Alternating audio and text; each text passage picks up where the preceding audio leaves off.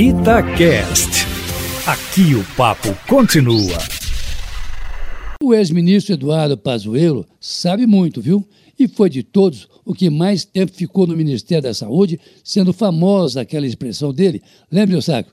Manda quem pode e obedece quem tem juízo quando o presidente da República disse que não iria comprar vacina para o combate ao coronavírus. Isso aí no ano passado ainda. Além do mais, Pazuello era, digamos, da copa e cozinha do presidente Bolsonaro, de modo que o seu depoimento hoje é aguardado com muita ansiedade pelo governo, mesmo depois que o ministro Ricardo Lewandowski deu a ele a chance de não falar aquilo que poderia incriminá-lo, já que Pazuello é investigado em um outro processo no Supremo Tribunal Federal. E não é à toa, Aline, que ele vai se fazer acompanhar por dois advogados hoje, um da AGU e um outro particular de suas relações.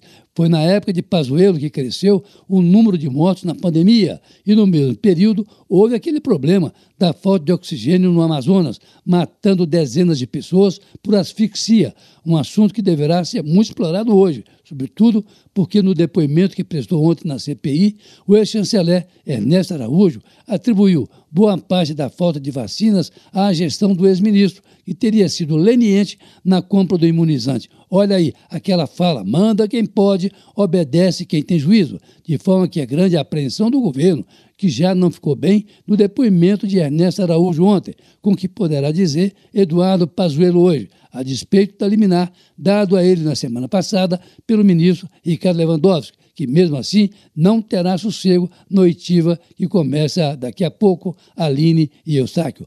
Prezado, evite aglomerações, use máscara e lave as mãos sempre com água e sabão pelo menos. Carlos Lindenberg, para a Rádio Itatiaia.